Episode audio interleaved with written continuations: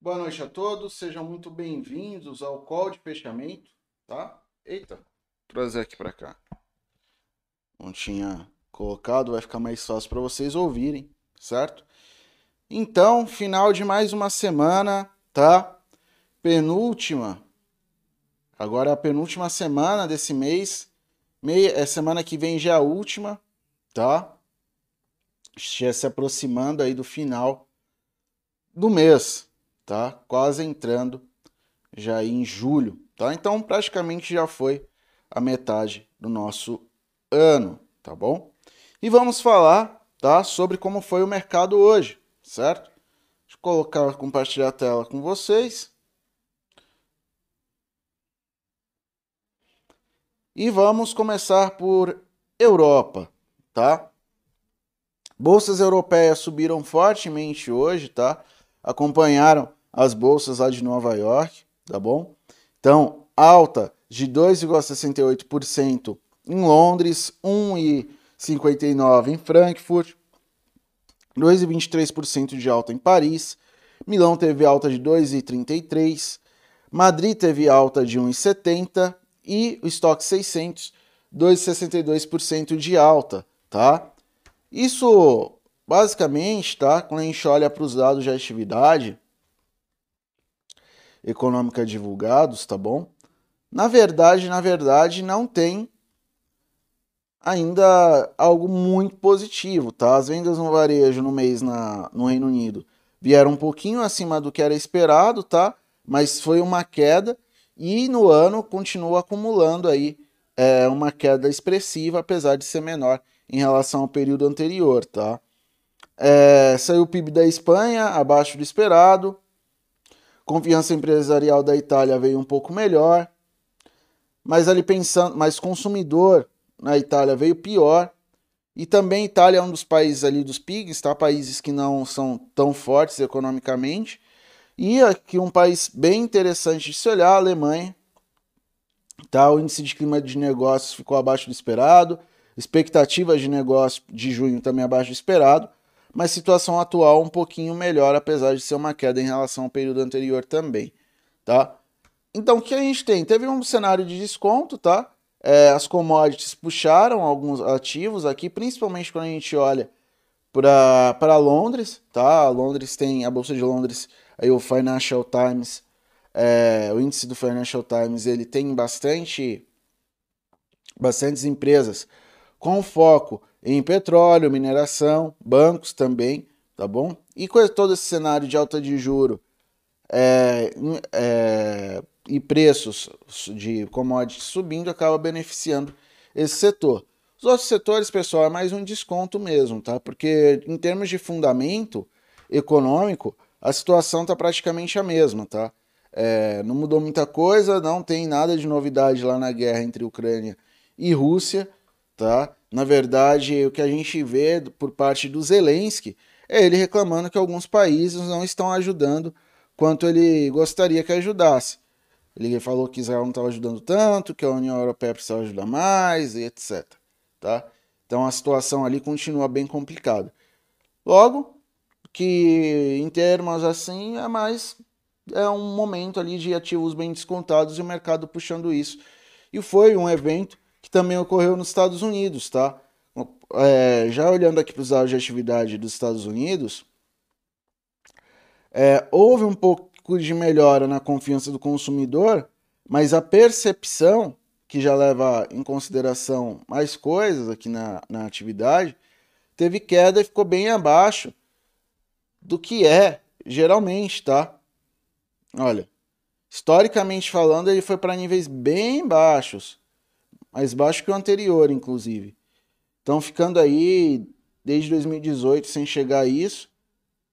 A última vez que isso ficou tão baixo foi em 82. Tá? Nem em 2008 ficou tão ruim. 2009, né? 2008 ficou tão ruim aí o índice de perspectivas, tá? Então, é, a situação nos Estados Unidos ainda é delicada.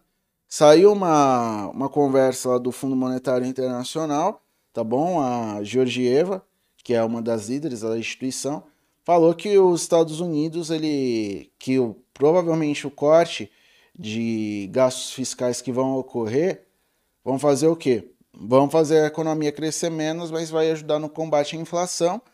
E eles acreditam que o corte é, de juros vai ocorrer muito mais é, em linha do que aconteceu na década de 90, tá? Quando comparado com o que aconteceu nos anos 80 e 70, tá? Então, é, qual é o lado positivo disso? O lado positivo disso é que nós não teremos é, altas tão abruptas de juros como foi lá na época do Paul, do Paul Volcker, tá? Então isso também gerou uma aliviada aí nos mercados, tá bom? Apesar de já ser na segunda parte do dia que ela falou isso, tá? Então vamos lá, Estados Unidos, Dow Jones subindo 2,68, o S&P 500 3,06, o Nasdaq subindo 3,34%. Petróleo subindo forte, 2,69, tá? E como, em termos de commodities, tá?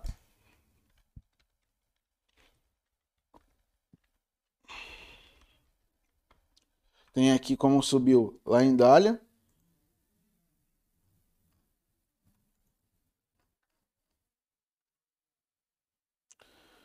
Subindo 0,96% ainda influenciado pelos estímulos de China, tá bom?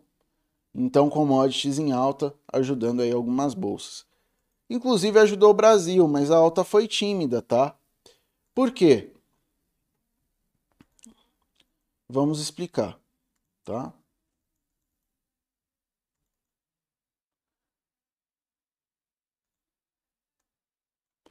Vou pegar aqui.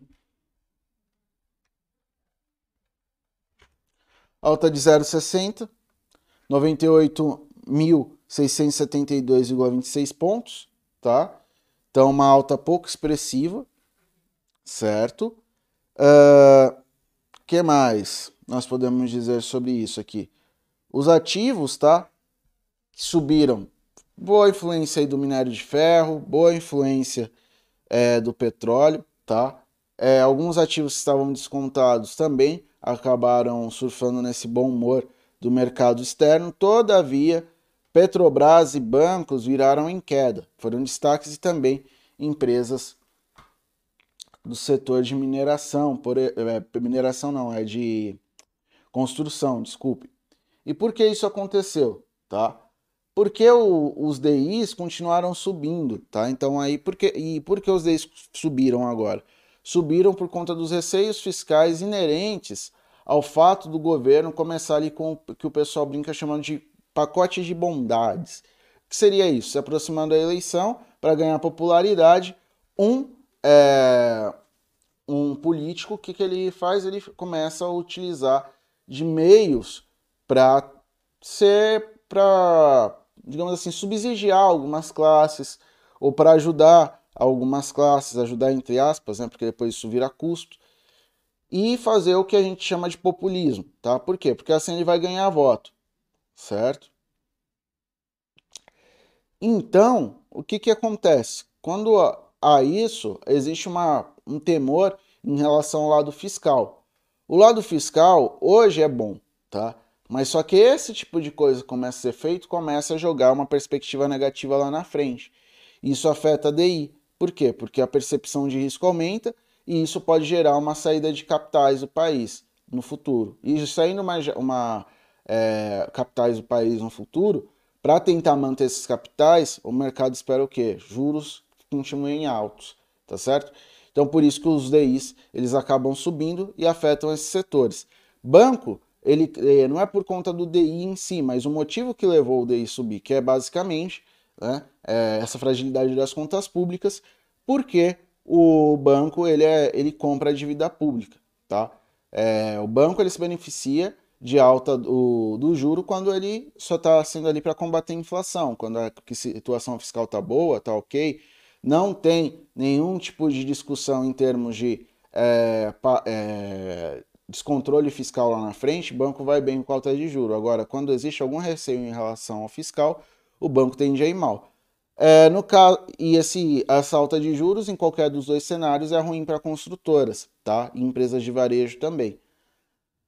No que diz respeito à Petrobras, a queda no, na Petrobras foi em grande medida também por conta dessa questão do governo. É, hoje a gente estava lendo até no call de abertura, falando da possível é, interferência na empresa, que talvez não seria aceito lá o que é o, quem é o indicado do governo para presidir a empresa, mas o governo ele está bem comprometido em colocá-lo lá e, e além disso é, indicar vários uh, conselheiros, mexendo bastante na questão da governança da companhia e na gestão, tá? Isso também é bem temerário na visão do mercado, certo? Então nós tivemos esses fatores influenciando e tirando parte ali do que poderia ser uma alta um pouco mais sustentável do IBOV, tá? Então, visto isso, turma, tem alguns dados de atividade importantes aqui para o Brasil, principalmente a inflação, tá?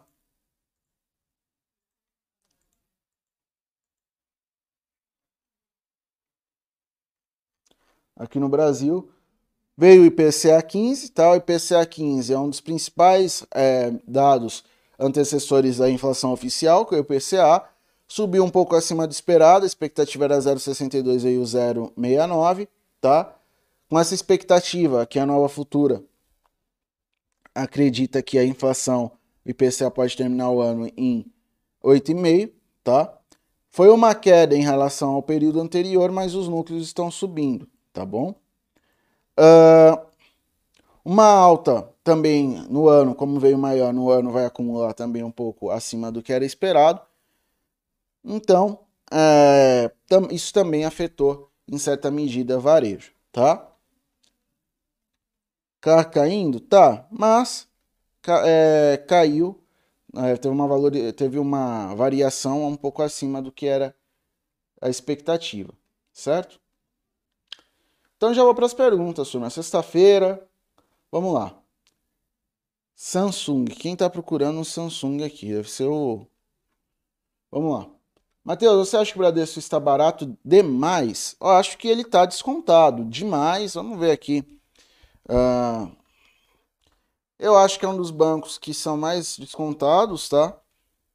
Ele teve uma forte valorização ali no um período interessante, tá? PL não é tão baixo assim, mas ok. É uma boa empresa, entrega um ROI bem interessante. Tem margens interessantes também, acho que a gente conhece, boa parte da galera aí conhece. E assim, o Bradesco ele vem é, com mais uma é, questão bem interessante que é a carteira do private lá do BNP, tá? Então vai entrar uma gama de clientes interessantes para o Bradesco. Então é algo para a gente acompanhar e acho sim que Bradesco é uma alternativa bem interessante no, pensando em banco, tanto que está bastante tempo aí na nossa carteira. Uh, Pellegrini, boa noite. Enquanto a novidade, é, lockdown até agora não, tá? Mas veio notícia do Xi Jinping falando que vai fazer estímulo, ele só não é, especificou que tipo de estímulo e quando vai ser feito, tá? Notícias de rua, cadê o Pepa? O Pepa teve que resolver umas coisas. O real, o, Alexandre, advogado, junto que seja isso é, ele subiu em grande medida. A S&P subiu também bem forte, tá? Bolsa americana subiu bem forte, então quando você tem o S&P subindo, ele é um, o IVBB11 é um ETF, tá? O que, que é o ETF? É um fundo negociado em bolsa que replica um índice, tá? Então, se o índice vai bem, ele tende a ir bem também. E o dólar? E o dólar? mercados emergentes, se valorizou frente ao real, isso já vem ocorrendo há algum tempo, tá? Ó, em junho, o dólar se valorizou bastante frente ao real. Ó, como é que ele veio. Levando em consideração todos esses riscos que nós comentamos recentemente. Caio Cavalcante. Boa noite, Matheus. PL do Ibov não está muito baixo? mesmo com um cenário ruim, a tendência não seria o PL aumentar. É, ele aumentou um pouco, tá? Ele estava chegando em 7 e pouco, na lá atrás, quando subiu bastante, mas essa queda devolveu ele para próximo de 5, tá? Segundo os dados da Bloomberg. Por quê? Porque o preço dos ativos se desvalorizou bastante. Vou colocar aqui. Olha só o que aconteceu. Aqui estava baixo, o pessoal estava comprando. Depois veio o risco, tal, começar a subir juro, não sei o que, depois subiu. E agora a gente está vendo tanto a questão é, de alta de juros lá fora, recessão, é, fechamento na China, que ocorreu em partes desse, desse mês, como um, um dos fatores, tá? E ainda essa questão política afetando bastante. Isso aqui faz o PL dar uma descontada, tá? Inclusive, tá? Mesmo não sendo grafista, eu já comentei aqui com vocês, ele rompeu aqui alguns suportes importantes, tá?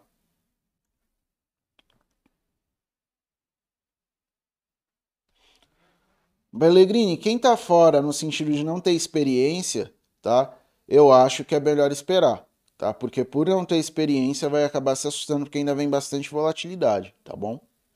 Então a pessoa que não tem experiência em relação a um ativo, ou em relação a qualquer negócio, ela vai tentar ela tende a ser mais avessa. E caso ela entre, qualquer tipo de volatilidade nesse negócio vai acabar fazendo com que a pessoa não volte, tá? Então existe essa questão que a gente tem que tomar cautela principalmente quando a gente é profissional desse mercado, tá bom?